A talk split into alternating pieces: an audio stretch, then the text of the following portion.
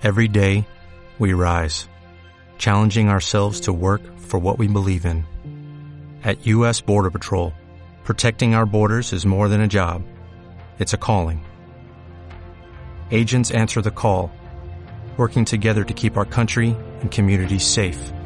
If you're ready for a new mission, join U.S. Border Patrol and go beyond.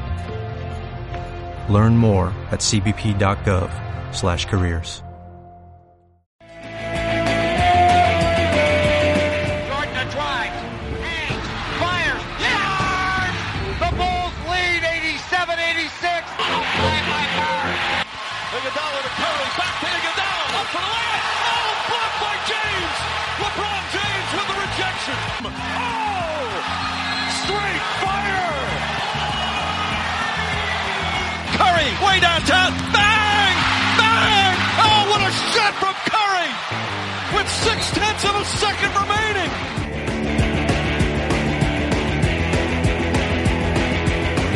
Hola, ¿qué tal? Bienvenidos a una nueva entrega del podcast NBA de Sport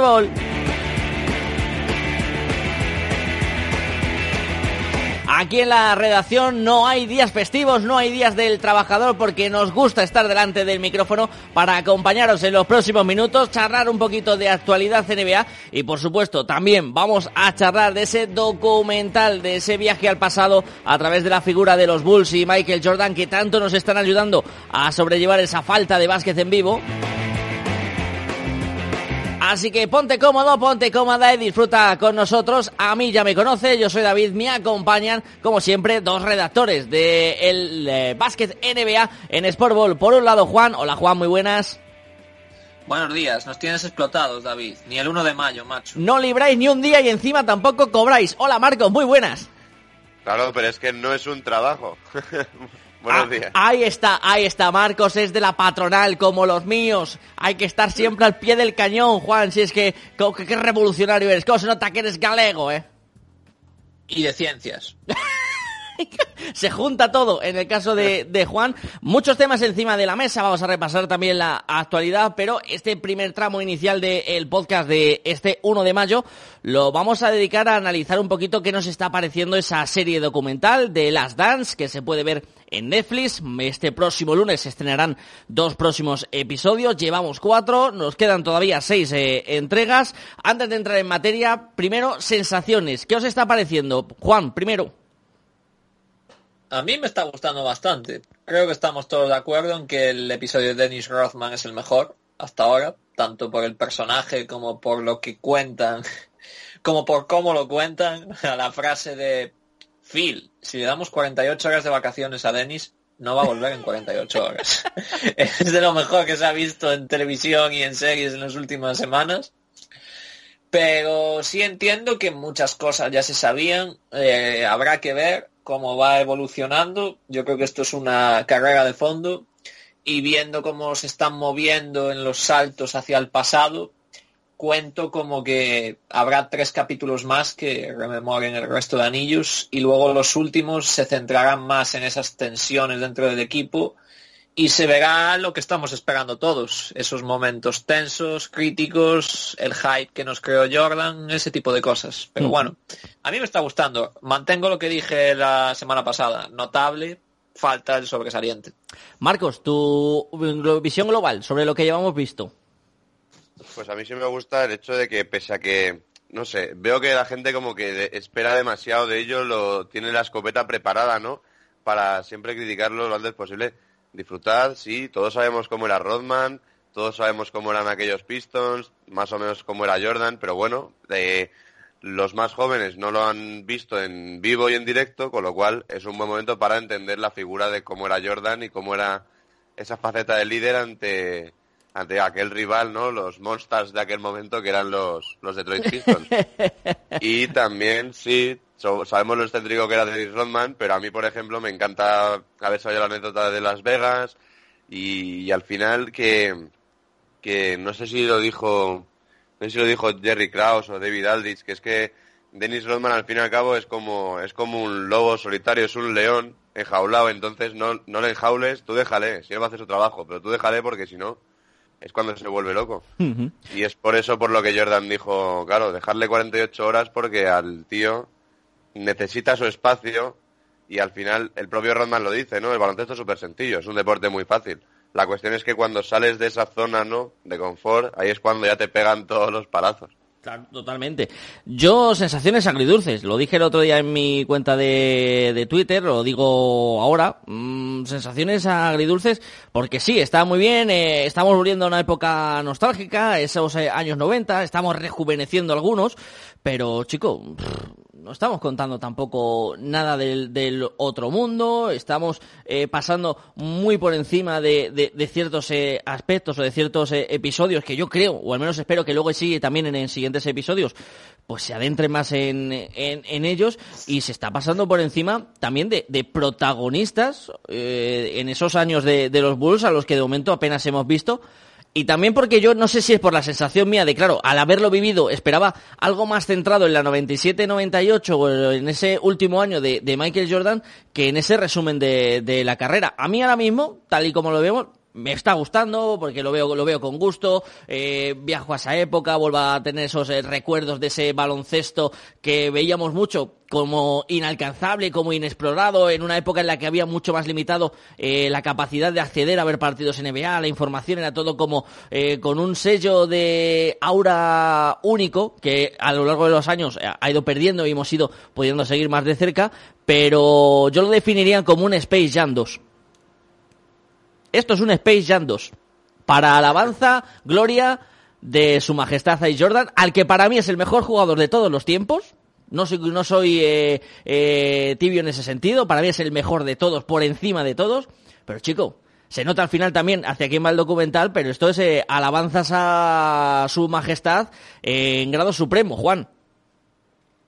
A ver, ahí sí que te lo voy a comprar, cierta parte del discurso.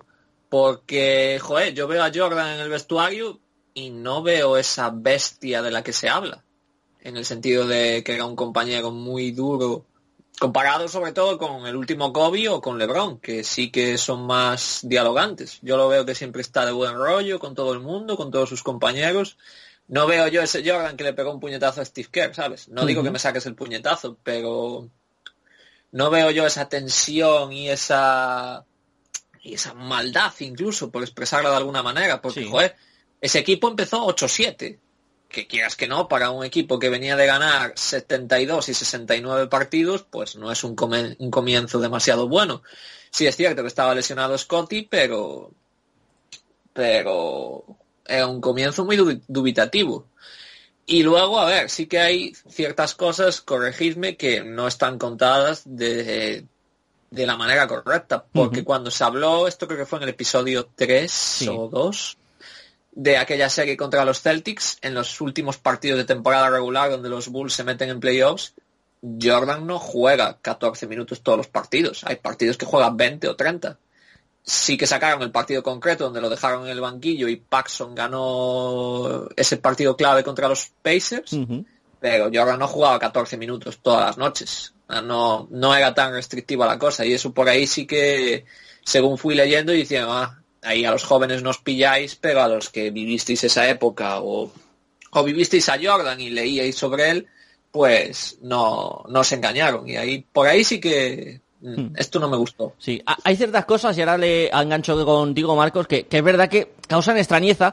Por ejemplo, una de las, decía yo, que noto ausencias en el, eh, de protagonistas en el documental, que lo mismo en los próximos capítulos lo vemos más, a mí me sorprende que Ron Harper, que fue pieza angular del segundo triunfo de los Bulls en esos tres años consecutivos, haya salido una sola vez y hablando como jugador de los Cavaliers. Para aquella eliminatoria en la que dice en el documental, es que todos sabíamos que yo era el que tenía que defender a Jordan. Chico, no juguemos. Podemos jugar con la memoria de gente joven como Marcos, como Juan, que, no ha visto esos, eh, esos enfrentamientos o que no conoce a esas plantillas. Craig Hello, por mucho que ahora nos lo quiera pintar Jordan y Harper como un jugador de segundo nivel, era el mejor defensor de la liga. Era el que defendía día a día a la estrella rival del otro equipo.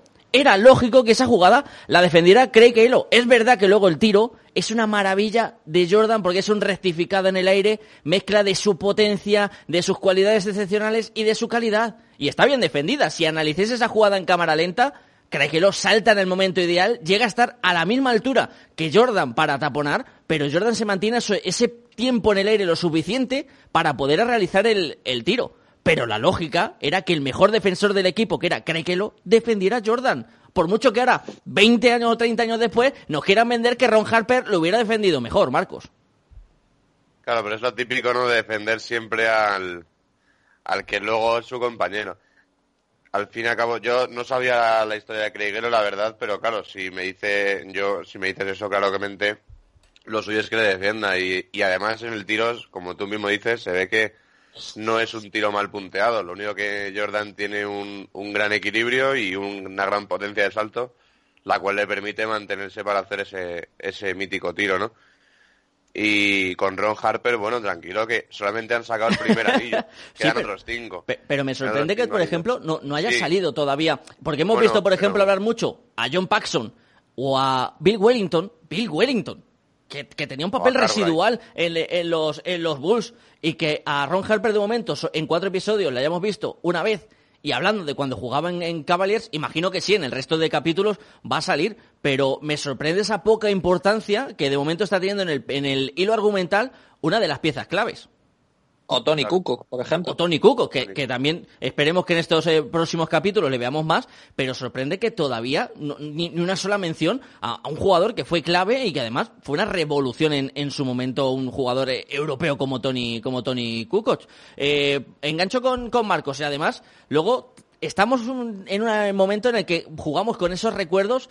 esos Bad Boys, a más de uno les habrá sorprendido la dureza extrema con la que jugaban, pero chico, es que era la media de aquella liga. Bueno, ellos un, un paso por encima, que por eso se ganaron ese apelativo, Marcos, pero la leña que se daba en los 80-90, eh, y en eso creo que coinciden todos los protagonistas que lo iban diciendo en el documental, hoy día sería impensable ver una defensa de esos estilos.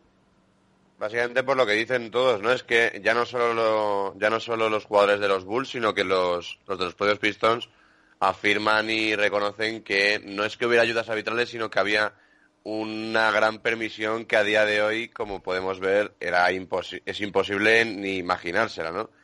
Entonces ahí es cuando ya entra ese, ese plus. Porque si, si ahora mismo esa serie ocurre ahora, le pitan muchos, muchísimas más faltas, obviamente, flagrantes y de todo. No creo que aguanten más de dos jugadores en, en de aquellos Pistons. Pero al fin y al cabo, ellos mismos lo admiten. Obviamente, no era un grupo de granjeros, no solamente como hemos hablado tú y yo, David, no son únicamente boxeadores, ¿no? También tenían un buen potencial ofensivo. Lo único que, para mi gusto, el de los era mayor. Entonces, si no eres capaz de parar a Jordan de ninguna forma, pues esa era la forma en la que tenían de frenarle. Y es, es como ellos mismos lo reconocen que hicieron. Eso, desde luego, que era un equipo que tenía mucha calidad. de Isaiah Thomas, quien por cierto ha cumplido años recientemente, ¿verdad, Marcos? No sé si hoy o ayer.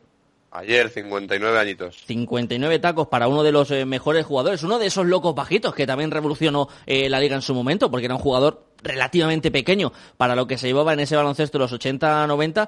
Y también poner encima de la mesa, Juan, que es que, claro, hay que analizar que hay muchas normas que hoy día aplicamos que en aquel momento no se, no se tenían en cuenta. Por ejemplo, se podía defender con los antebrazos, los bloqueos se dejaba pasar mucho más eh, agresivos, tanto al defensor como al atacante. Eh, el choque en el aire, que ahora tenemos el semicírculo debajo de, la canasta, estaba permitido ir a ese choque en busca del contacto físico cuando alguien entraba a canasta. También quizás, yo he echado de menos, por ejemplo, también que se haya puesto en situación qué tipo de baloncesto y qué reglas había en ese momento, porque eh, sí que he leído luego en Twitter a mucha gente joven analizarlo con las reglas de ahora. Y es que ese es también otro de los problemas que le veo a este documental, que estamos yendo hacia adelante y hacia atrás, pero le falta un pelín de contexto en algunos momentos. A ver, yo creo que con el contexto, no sé si porque estaba acostumbrado a hablar con vosotros o por ya estudiarlo por mi cuenta, sí que creo que lo pusieron relativamente bien. Lo que sí parece es que solo salían los golpes. Si tú veías cierto tipo de jugadas que sí que se pasaban más deprisa en el documental, no todas las jugadas acababan en falta. Vamos a ver, hay cierto tipo de jugadas que veías que no le dejaban levantarse y Jordan o perdía el balón o era taponado o hacía un tiro prácticamente imposible. O sea, no todas las jugadas eran faltas, sí que eran faltas y Jordan conseguía driblar y meterse hasta adentro pero había muchas jugadas eh, a 5 o 6 metros de largo, porque en aquella época no se usaba el triple, que no le dejaban ni levantarse. Entonces ahí o es pérdida o tienes que soltar el balón, que era lo que pasaba muchas veces. Soltaba el balón y nadie metía canasta.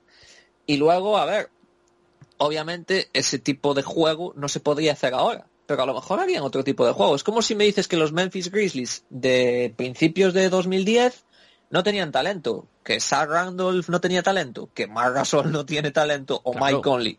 Claro que lo tienen. Luego eran unos pillos defendiendo a su manera, pues un juego interior muy duro, controlar mucho el rebote, Tony Allen que se emparejaba con todo el mundo. Cada época tiene su, su manera de jugar y sus reglas, pero no implica que no te puedas adaptar a otro tipo de reglas si existiera ese equipo ahora.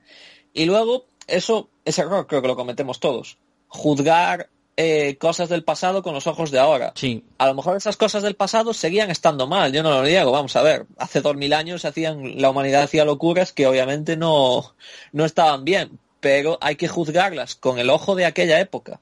Y están mal igual, pues seguramente, a ver, obviamente esos puñetazos que le daban, joder, pobre Jordan y pobre Pipe. Pero bueno, la NHL también vemos también vemos peleas cada dos por tres, por ejemplo. Sí, sí. Y a lo mejor dentro de 30 años nos parece una locura. Sí, sí, totalmente. Y es verdad que, por ejemplo, el básquet actual, hay menos, hay mucho pique de, de mm, postureo, podríamos decir, Marcos, que luego real. O sea, peleas en la NBA, en el fútbol mismo, en cualquier deporte ha habido, porque esos piques han existido, y antes se veían más naturales, y ahora, hoy día, lo vemos como algo muy, muy eh, extraño, que pasa más en pocas ocasiones, y que además muchas veces parece más postureo que peleas reales, que eran las que había en ese momento, igual que decir que las Jordan Rules existieron. Y que las Jordan Rules, igual que luego en su momento el eh, Jaja acabaron haciendo que la propia liga encabezada por Esther fuera modificando esa serie de normas para llegar a lo que fuimos llegando actualmente. Que tampoco hay que ne- negar una realidad. Eso existió, se le daba mucha cera a Jordan, Igual que pasó con el eh, Hazashak en aquellos momentos en los que todos los equipos le hacían faltas a, a Shaquille para que fuera a la línea de tiros libres y la NBA fue adaptando sus biorritmos, sus reglas para ir contrarrestando ese tipo de, de tácticas, Marcos, que también eso hay que tenerlo en cuenta. Yo creo que más que eso, incluso mm, lo veo más por otro sentido. Es que siempre le buscamos lo malo a todo. A Jordan, es que, pues eso, es el problema de que como lo han idealizado tanto, ya, no digo vosotros, sino en general, que se busca la crítica por algún lado. Yo no veo ningún Jordan Rule, yo de hecho veo que eso es baloncesto de verdad, no ahora que no- es distinto, porque ahora se juega a 120 puntos, se juega a tirar triples, se defiende menos, y el hecho del bienquedismo, de que cada vez que hay un rifirrafe saltan en Twitter, es que sois la referencia de muchos niños, tenéis que dar una imagen, un ejemplo, tal. Como venga, Dios, es que no se pueden ni tocar. Yo cuando se engancharon Carl Anthony Towns y Joel Embiid dije, joder, es que esto es lo que nos gusta. un poco de tal, porque ahora el siguiente partido que haya entre Minnesota y entre Filadelfia ya tendremos esas chispas saltando. Eso es lo que me gustaba a mí. Es verdad se que- y de manera sana. Es verdad que le echamos un poquito de menos, sin llegar a los extremos de aquella locura de, de Palas de Albon Hill con Ron Harper y, y- no, perdón, Ron Artés y compañía subiéndose a la grada, pero es verdad que era un baloncesto en el que eh, el, el contacto físico era mucho más intenso, los piques también eran mucho más intensos. Eh, sin duda el protagonista de, de esta semana ha sido la figura de, de Dennis Rodman, porque creo que por primera vez también se ha mostrado a un Dennis Rodman con sus luces y sus sombras, eh, Juan, porque hasta ahora siempre se había dicho, eh, Rodman es un excéntrico, eh, no se preocupa de la vida, eh, le gusta estar de juega, ojito, que y, y, por ejemplo sí que echo de menos que no se haya eh, ahondado un poquito más en el documental, imagino también por la ausencia de, de uno de sus protagonistas, porque está ya fallecido, que es eh, Craig Sager, que fue quien le salvó en aquel momento en el que dicen, eh, oye, que Rodman está con una escopeta en su coche, el que le salva es el periodista Craig Saber, con lo cual también nos muestra ese lado débil, ese lado de dudas que tenía la personalidad de Dennis Rodman, Juan. Sí, sí, ahora sobre todo supongo que se hablará con el paso de los días de cómo ahora se vigila más la salud mental, porque de Rosen, Kevin Love, creo que McCollum también han hablado de lo que es la depresión en la NBA, que no que un 40% de los jugadores sufre ese tipo de problemas y eh, es bonito y habla muy bien de la NBA como se ha avanzado en estos últimos años.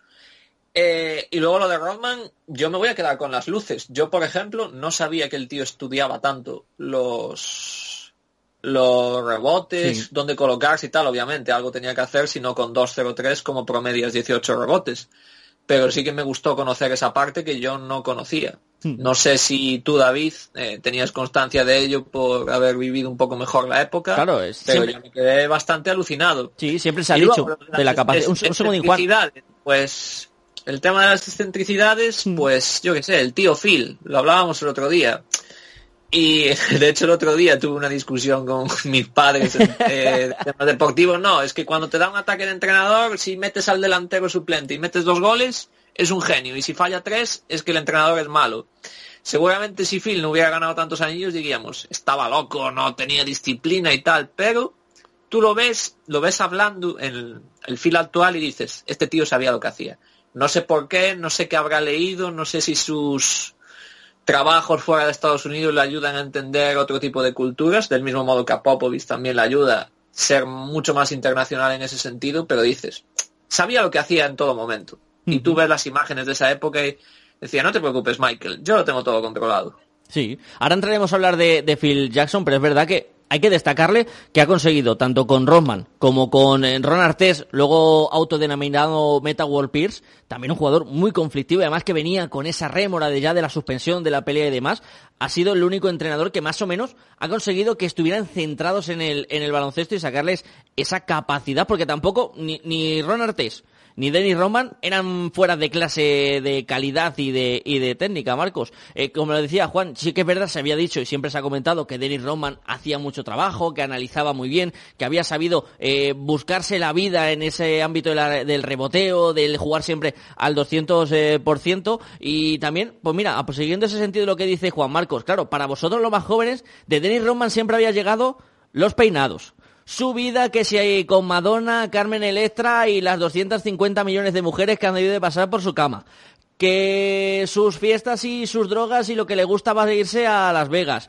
Eh, últimamente que se había sido amigo de Kim Jong-un y de no sé cuántos dictadores en, en el mundo. Al final el personaje se acabó comiendo al baloncestista para las nuevas generaciones, Marcos.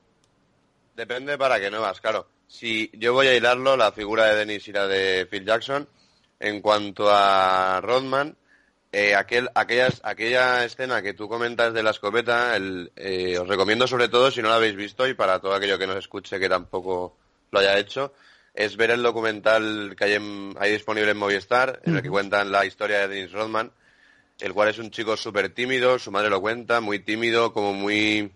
Eh, no, no es nada excéntrico, siempre se lo guarda todo para él y demás acabó teniendo problemas con su familia, con su propia madre y acabó el propio jugador viviendo dos años en la calle. Le echaron de su propia casa y él mismo confiesa que gracias a Dios hubo un verano que creció 20 centímetros, midió dos metros y le llamaron de, la universidad en la que estuvo y, tuvo la suerte de jugar. Sí. Y también, como os he dicho antes de comenzar, Dennis Rodman es un, es un león enjaulado, me parece el mejor en lo suyo, de lo más infravalorado que he visto en esta liga, porque no creo que hasta el punto que el propio Rodman dice que sin él no hubieran ganado prácticamente ni un anillo. Lo hubieran, yo creo que lo hubieran ganado también, pero no, él, no con esa manera. Era el rey del rebote, era el jugador que hacía el trabajo sucio y que ninguno de los demás hacía, ¿no? Y entonces, digamos que cómo cambia, ¿no? Cómo cambias la figura de ese introvertido Dennis Rodman a este, a esta cabeza loca, ¿no?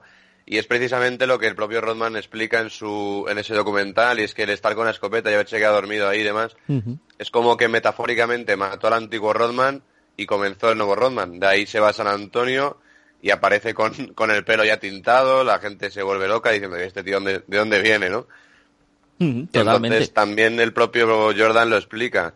Eh, él mismo también admite que, que Rodman es el que mejor hace su trabajo porque en cuanto a puntos, etcétera, tal, siempre hemos visto a, Jordan y Scotty, luego aparece Paxson en algunos, en algunos puntos de, de, esos años no gloriosos. Pero ¿quién era el que se pegaba con todos, el que reboteaba, el que se pegaba en, bajo los tableros? Era Rodman y el que no tenía ningún tipo de problema en hacerlo. Para él el baloncesto es muy sencillo, es básicamente esto. No era el más talentoso de todos, pero era el más sacrificado. Por eso mismo, Jordan decide también aceptar esos, esas, entre comillas, ¿no? 48 horas libres para Rodman. Es un lobo enjaulado al cual no puedes obligarle ni presionarle a hacer nada. Eh, por ejemplo, ahora que estaba, mientras hablaba Marcos, estaba recordando que también había leído estos días eh, que cuando decía yo la falta de contexto, eh, con el tema Pippen, que es verdad que era eh, uno de los jugadores menos eh, que menos se pagaban de aquella franquicia de, los Bulls, sí he echado en falta algo que, por ejemplo, nosotros tres dominamos y entendemos, que es el tema del tope salarial, de las restricciones que tienen cada una de las eh, franquicias a la hora de fichar, porque sí que he hablado con gente que no sigue ese, ese mundillo NBA y, decían, y me decían, pero ¿por qué no le pagaban más? ¿Por qué no hacen como en el Madrid y, le pagaban más? Porque quizás sí que había faltado un pelín de contexto también en ese, en ese sentido. Por hilarlo con lo que decía antes, a veces le noto que sí, dan por supuestas cosas que aquel que lo está viendo ya domina porque conoce un poco el lenguaje NBA. Y ya que sacábamos a Phil Jackson, a mí lo que más me ha llamado la atención es ver a Phil Jackson cabreado en la liga, creo que era de Puerto Rico, puede ser, Juan, que no me acuerdo si era el país de Puerto Rico. Cabreado Sí, como cabreado como una mona, como no lo hemos visto en veintitantos años de carrera NBA, Juan. Yo nunca he visto a Phil Jackson irse a un árbitro y montarle el pollo que le montó en Puerto Rico. Sí, sí, tal cual. De hecho, yo recuerdo muchas caras de Phil Jackson en playoffs. Nunca cambiaba su, su, su expresión. O sea, yo recuerdo de game winners de Kobe o jugadores de Shaq o canastones de Gasol. Daba igual. Él siempre tenía la misma expresión. O sea que sí que me pareció muy curioso. Y luego, vamos a ver, que al final nos quedó pendiente la semana pasada porque Sí. había que comportarse delante de Alex.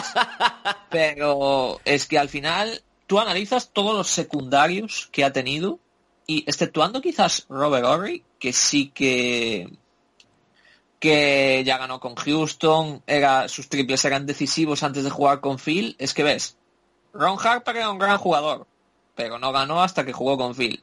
Derek Fisher, eh, siempre con Phil Jackson, eh, fue cuando metía los tiros decisivos, defendía mejor, etc, etc.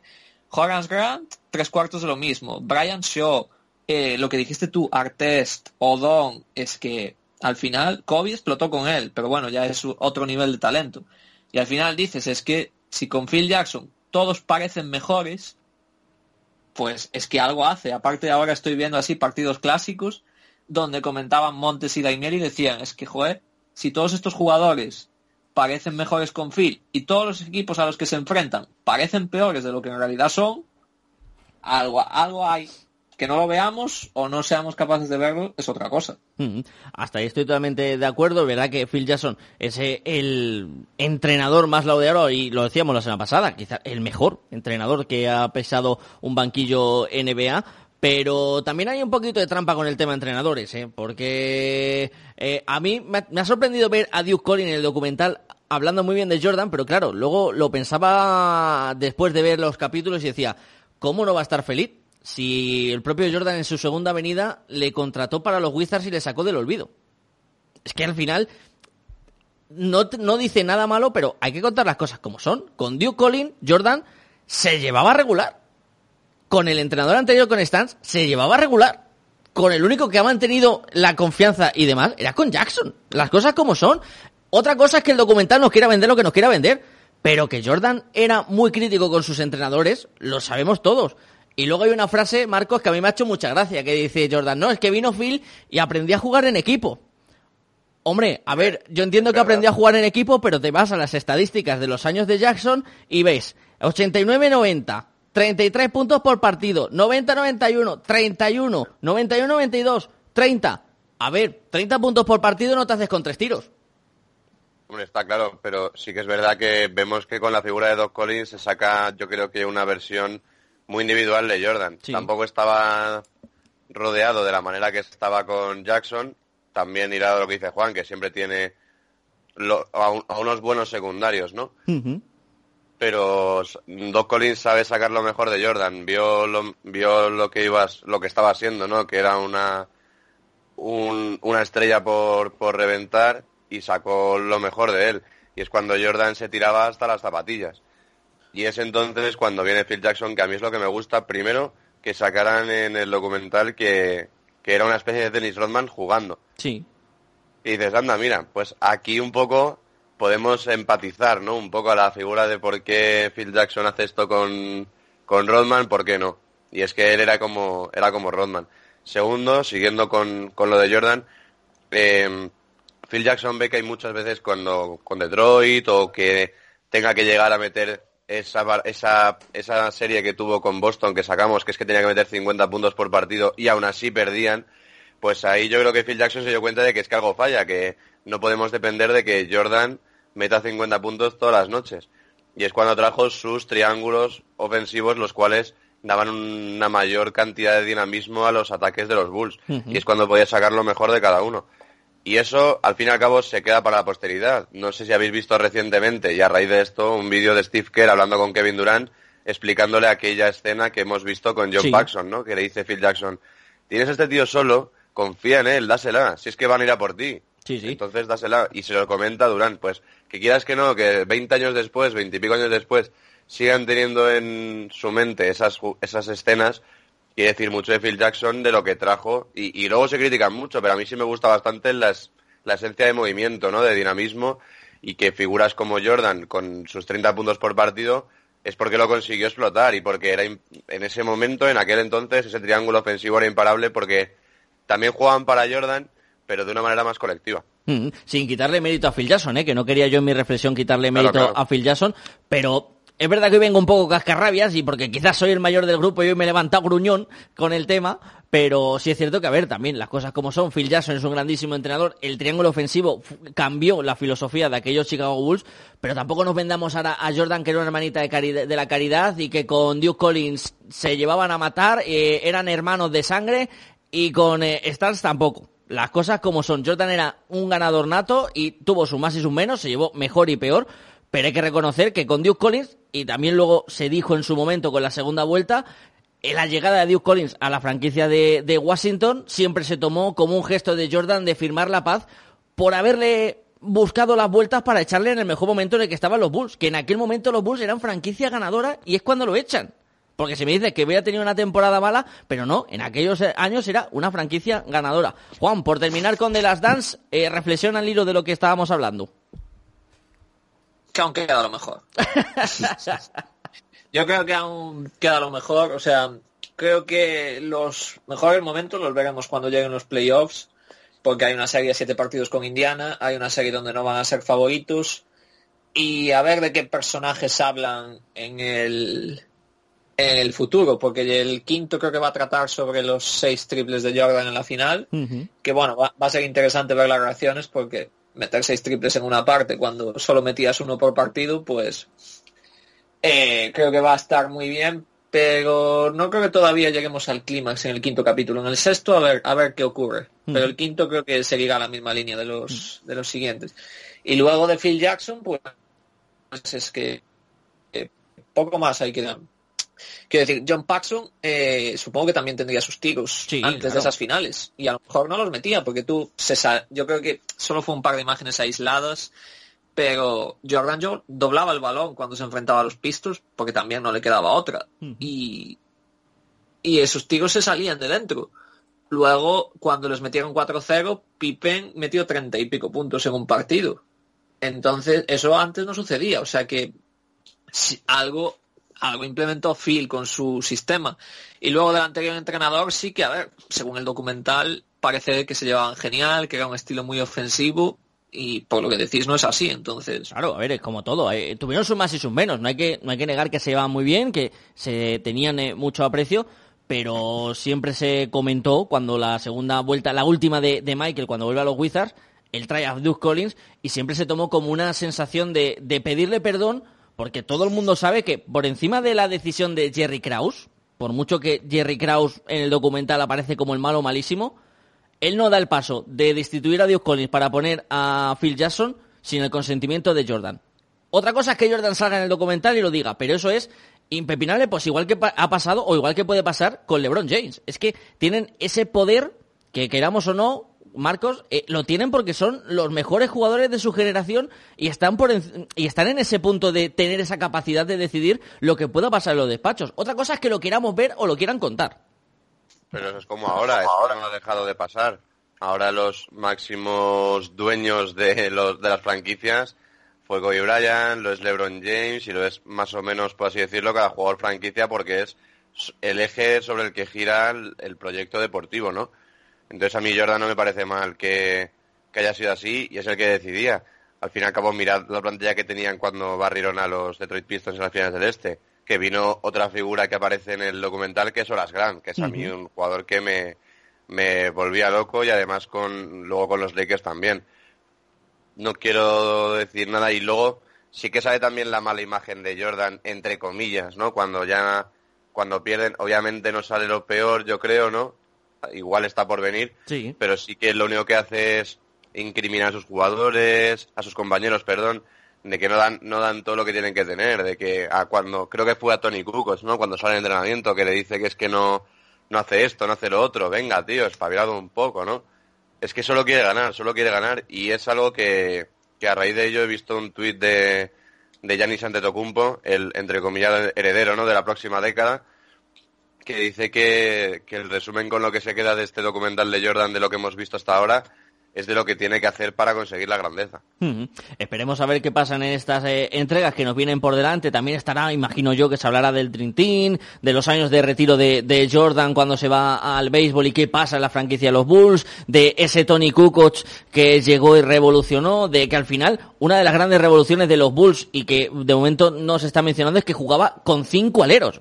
O sea, ahora estamos hablando del small ball, pero aquellos Bulls llegaban a jugar con cinco aleros durante gran parte de los partidos, con Tony Kukoc, con Jordan, con Pippen, con Rodman, en pista, coincidiendo gente de una altura, Ron Harper, que, jugaba de base, y era un tío que medía metro noventa y algo, si no recuerdo mal, cerca del metro noventa, metro noventa y dos, noventa y tres, hablo así un poco de, de memoria, a ver también qué, qué figuras aparecen en esas próximas eh, entregas. Vamos a hablar de este tramo final de actualidad. Eh, Marcos, la, la, actualidad más clara y, y, desde luego también una posición que suponemos que el resto de jugadores de la liga van a seguir, es lo que ha dicho Lebron ayer en un Twitter.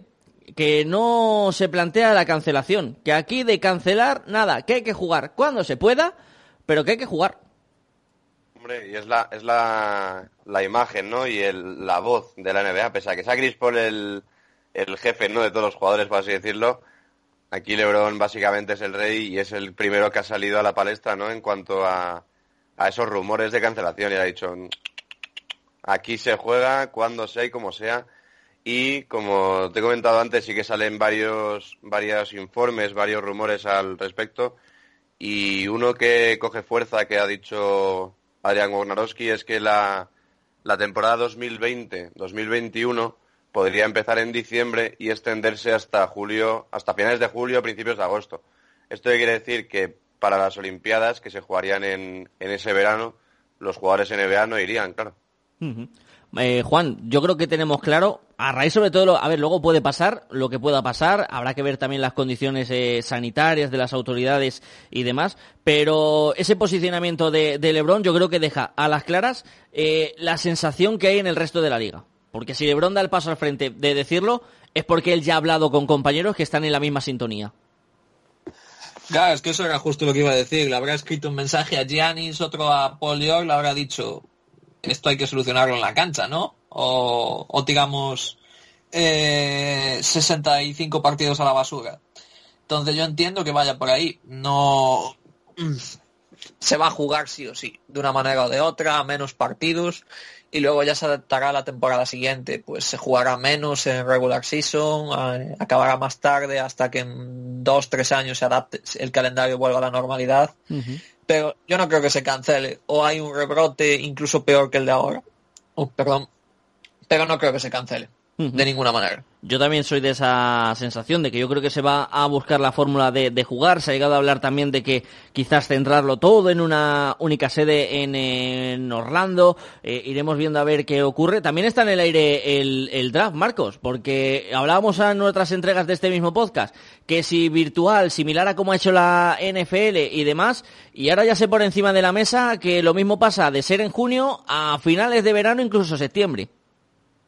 Claro, es que es justamente, me, ha parecido curioso al, leerlo, la noticia la ha sacado Kevin O'Connor de, de The Ringer, y es precisamente eso, que teníamos la duda de, oye, ¿y cómo lo, van a, cómo lo harán? ¿Lo harán como la NFL o lo harán de manera telemática? ¿Cómo va a salir, no?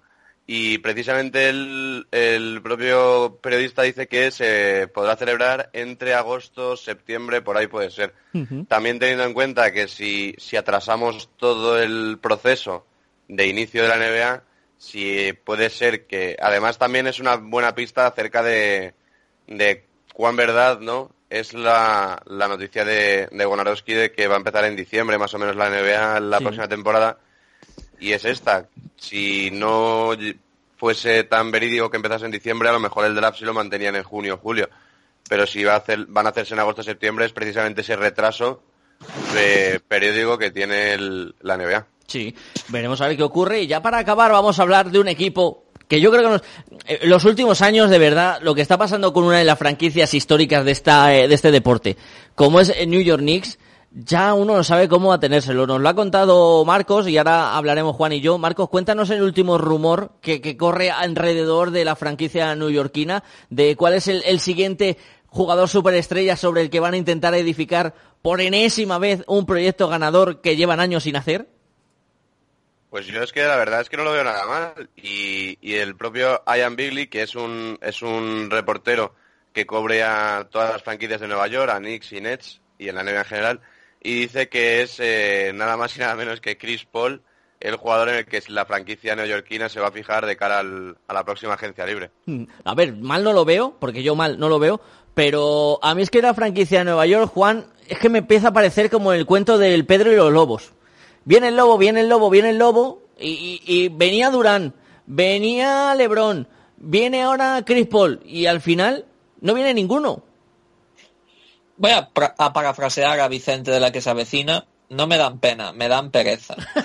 Y, y, es que, a ver, es que yo ya no he vivido nunca una época ganadora de los Knicks. Lo máximo que viví fue en las semifinales de conferencia de 2013 contra Sí. los Pacers, donde Carmelo hizo un temporadón, estaban por ahí Jason Keith, J.R. Smith, Tyson Chandler, y sí que eran unos Knicks divertidos de ver, porque también estaba Mark Studamayer, pero ya estaba muy tocado por las lesiones.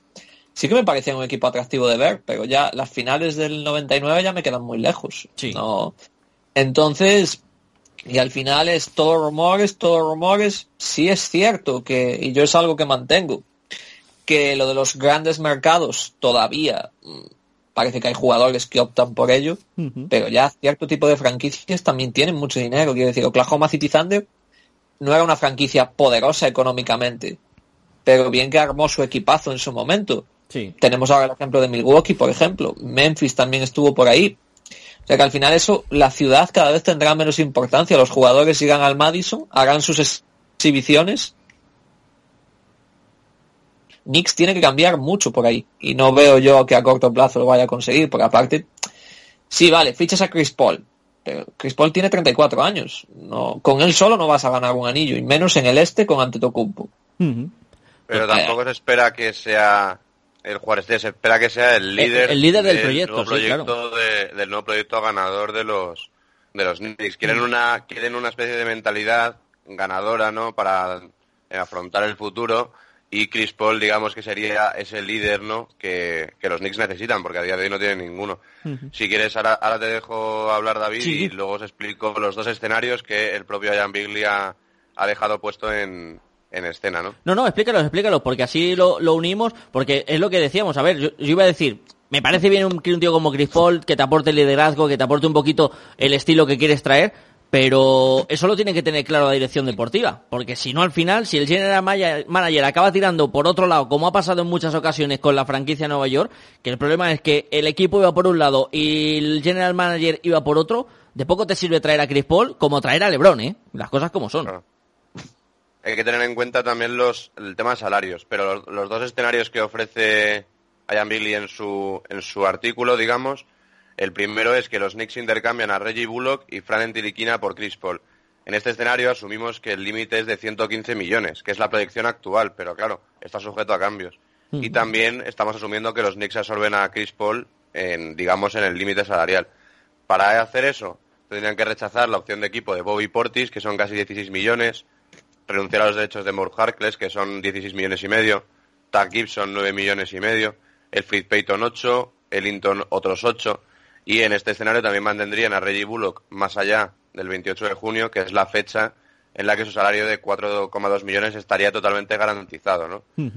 Entonces, digamos, con la plantilla que se quedarían, de Dennis Smith Jr., Julius Randle, Barrett Knox, Trayer, Mitchell Robinson, Dodson y Chris Paul, eh, si incluyes los salarios para sus dos selecciones de primera ronda, que aproximadamente, eh, esto digo aproximadamente porque no sabemos en qué puesto va a acabar, pero si les toca un top 3, en los dos años, digamos, serían 8 millones en salario combinado para los 20, para 2021.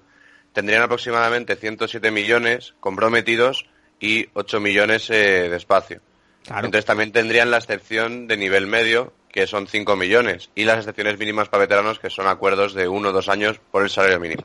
Si queréis os dejo que vuestra opinión y luego os explico el siguiente escenario. Desde luego hay que hacer muchas cábalas, Juan. Con ese, con ese escenario, e, económicamente tienes muy poco margen, ya no solo de maniobra, sino de error que es al final también otra cosa con la que tiene esa presión añadida a Nueva York, de que al final llevas muchas temporadas con el easy, easy, easy, easy, y no sé hasta cuánto vas a poder aguantar temporadas malas, siendo sobre todo una franquicia como eres, con un nombre en la liga y con ese glamour de, ser una de las grandes de la historia. Mm, sí, bueno, a ver, si es que yo yo soy más opinión Durant, lo que dijo hace unos meses. Los Knicks llevan muchos años sin ser grandes. ¿Ya cuándo fue su último anillo? Hace muchísimos años. Y luego, a ver, entiendo lo de Chris Paul, pero dos preguntas. Bueno, una pregunta y una afirmación. Lo primero, ¿quiere Chris Paul ir a los Knicks? Porque sí que había rumores de que Durant podía ir. Y yo creo que lo es, sinceramente se lo pensó, si elegir una franquicia u otra de Nueva York. Pero en Chris Paul no veo nada claro. Y luego lo de mentalidad, no sé. Eh, a ver, que Chris Paul no ha ganado un anillo todavía. Quiero decir, supongo que tendrá más interés en irse a otro equipo, estilo como estuvo en Houston Rockets, que estuvo tocando la gloria, que no irse a Nueva York a, pasar los últimos años, sí, a liderar un proyecto joven, pero al que no le va a dar tiempo a, a ver sus mejores años. Eh, vamos a hablar ahora del segundo escenario. Fíjate, por casualidad, que lo he estado buscando. El último anillo de Nueva York es la temporada del... no, el último anillo de Nueva York es en los años 70. La última vez que llega a una final es en la temporada del, del lockout que decía Juan.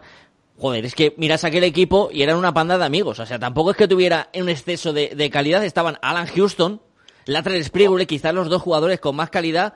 Un Larry Johnson que venía de Charles Horne, que era la mitad de, eh, o un tercio de lo que había sido Larry Johnson, porque ya venía con un codo destrozado y una rodilla que era prácticamente inexistente, porque ya era un tercio del jugador que fue, Patty Wynn, que también estaba ya en sus últimas gotas y ya luego se fue a Orlando para acabar su carrera y ya no era ni la sombra lo que era, y un jovencísimo Marcus Camby, que en aquel momento lo máximo que era era un Dennis Roman, era un tío con mucha energía, con mucha garra, con mucha fuerza, pero que técnicamente tampoco era un, un eh, paradigma de jugador eh, baloncestista de talento. Fíjate el equipo que tenía en aquella temporada que si a mí me pones cuál de esos con, qué dos jugadores eh, salvarías el equipo, yo tengo muy claro que sería o Alan Houston o Latrell Sprigwell, el resto me sobraban. Marcos, el segundo escenario.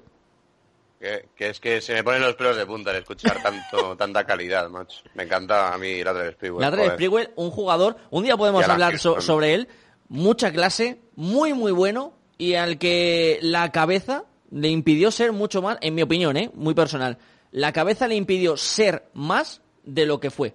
Porque el tío tenía una calidad. está muy de acuerdo contigo. El tío tenía una calidad extraordinaria. Para mí, de, de, los mejores jugadores de baloncesto que he visto eh, en muchos años. Por calidad, por técnica, por lectura de juego. Era un jugador llamado, hombre, no a ser quizás un Kevin Durant, no. Pero haber sido un jugador top 8, top 9 de, de la liga y un buen segundo espada de, un Kobe, de un LeBron, por poner un, un ejemplo, o del propio Garnett, con aquellos eh, Timberwolves que llegaron hasta la final de conferencia, que fue lo más lejos que llegaron, y que habían hecho la mejor temporada regular de su historia, con San Cassell. Eh, un día también hacemos el recordatorio de esos equipos que estuvieron a punto de, vivir la, gloria. Marcos, el segundo escenario. el segundo escenario es muy similar al primero, Simplemente vamos a cambiar para que sea ligeramente más atractivo para, para, los, para los Thunder, es meter a Kevin Knox en el, en el espacio de Fran Tiriquina. Yo, por ejemplo, preferiría un alero del estilo Kevin Knox, pese a que entre comillas, nos haya podido defraudar, ¿no? Porque no, ha dado el potencial que nos esperamos de él, pero bueno, aún así sigue siendo un jugador joven que puede dar mucho más de sí y oye, en una franquicia como Oklahoma en la cual puede está envuelta en, muchos rumores, especialmente Danilo Galinari, puede tener un hueco. Digamos que esto es similar en cuanto a, salarios, hablamos, ¿no? Digamos que em, serían 108,5 millones comprometidos y 6,5 en espacio de, capital, ¿no? Es decir, les, les sobra dinero para traer a alguien más.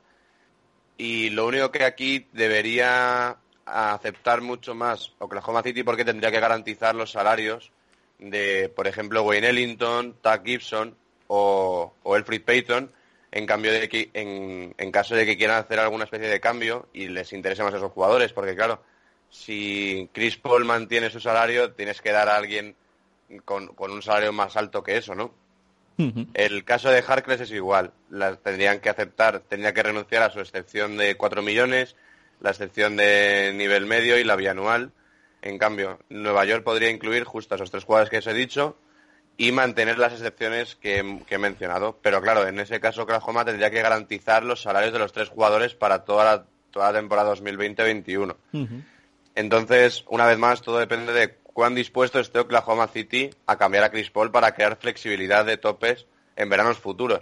Tenemos que tener en cuenta que tienen siete primeras rondas para los próximos años que es por lo que yo pienso también, es otra teoría para un futuro, de que a lo mejor Brony puede acabar ahí, ¿no? Por regla de tres, si tienen siete primeras rondas, alguna tiene que ser.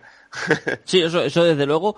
Eh, a ver, no, no suena mal. El plan, tanto la opción A como la opción B, no suenan mal. Yo lo que me sigue planteando dudas es la capacidad de, de, la directiva de Nueva York. Como ha mostrado tantas eh, pretensiones en estos años y no ha sabido cumplirlas en ningún momento, a mí es lo que más eh, me tira para atrás de, toda, de todo el proyecto. Juan, no sé a ti. Sí, sí, tal cual. Aparte que eh, San Presti de Oklahoma mm, puede salirte mejor o peor, pero la jugada que hizo en un solo verano con Paul George y Carmelo fue una jugada maestra. Luego salió mal, pero en su momento todos dijimos, que crack. Sí, sí, eso es O sea que, eh, quiero decir que eh, no es solo eso, sino que no necesita rondas, como bien decís, o sea que aún encima un, un escapar estafar a Nueva York. Entonces, yo estoy con David. No, no tengo confianza en la gerencia de los Knicks. Eh, si alguna vez consiguen volver a estar eh, entre los favoritos, no creo que sea a corto plazo. Mm. ¿Y tú, Marcos, cómo, cómo lo ves de las dos opciones o cómo lo ves? ¿También compartes ese miedo a, la gerencia, que yo creo que donde más dudas nos plantea a todos los aficionados en general al básquet, que los proyectos de Nueva York salgan adelante? Yo fíjate que además, para dar un alarde de optimismo, digamos, la pasada agencia libre, que era cuando el 40% de la NBA estaba libre, ahí es cuando los Knicks no tenían mucho con qué competir porque había muchos competidores, ¿no? estaban los potenciales Lakers o Clippers, Miami, etcétera, equipos más interesantes, ¿no? En caso de que las grandes estrellas puedan elegir. Una vez ese verano acabado y los equipos tienen estructurados entre comillas sus equipos, digo entre comillas porque puede haber cambios siempre, obviamente. Eh, ya no hay tantos competidores en una en una agencia libre posterior, la cual no hay tanto nombre ni tanta estrella, claramente, pero siempre va a haber algún jugador interesante el cual ya no tenga tanta capacidad de elección como tenía el pasado verano. El pasado verano se cambió media NBA. Una vez cambiada, ya los cambios son menores, claro. Entonces aquí es donde los Knicks pueden jugar un poco con eso, en cuanto a que ya no están los Nets, o sea, ya no están los Lakers, ya no están Miami, etcétera, ¿no? Por eso mismo yo también pienso que en estos escenarios que os he planteado, de Oklahoma y Nueva York, es un escenario posible también por el hecho de que tampoco va a haber muchas novias para Chris Paul, en cambio de que en caso de que tenga que mantener su salario y etcétera, ¿no? Sí, Veremos a ver qué ocurre. También veremos a ver si esa vuelta de la actividad NBA es real o no. Lo iremos contando en próximas entregas de este podcast. Hasta aquí la de este 1 de mayo del año 2020. 53 minutitos hablando de baloncesto y sobre todo en muy buena compañía, como ha sido la de nuestros redactores Juan y Marcos. Juan amigo, cuídate mucho y gracias por estar un día más con nosotros. Eh, a vosotros. ¿Anticipamos lo que se viene o dejamos ahí la incertidumbre? De momento no, que estén atentos a las redes ¿eh? sociales, ¿eh? Que estén atentos a las redes sociales, que la semana que viene puede haber algo muy grande que se cuece entre bambalinas. Marcos, compañero, muchas gracias por estar un día más con nosotros. Un placer, David, un placer hablar con vosotros, chicos. Hasta luego. Y gracias también, sobre todo, a ustedes, a los que están al otro lado y eligen el podcast NBA de Sportball para disfrutar del mundo del baloncesto y de esta historia que son los podcasts, esta pequeña radio que les acompaña tanto en estas semanas. Volveremos dentro de siete días. Hasta entonces, sobre todo y por encima de todo, sean felices. Adiós.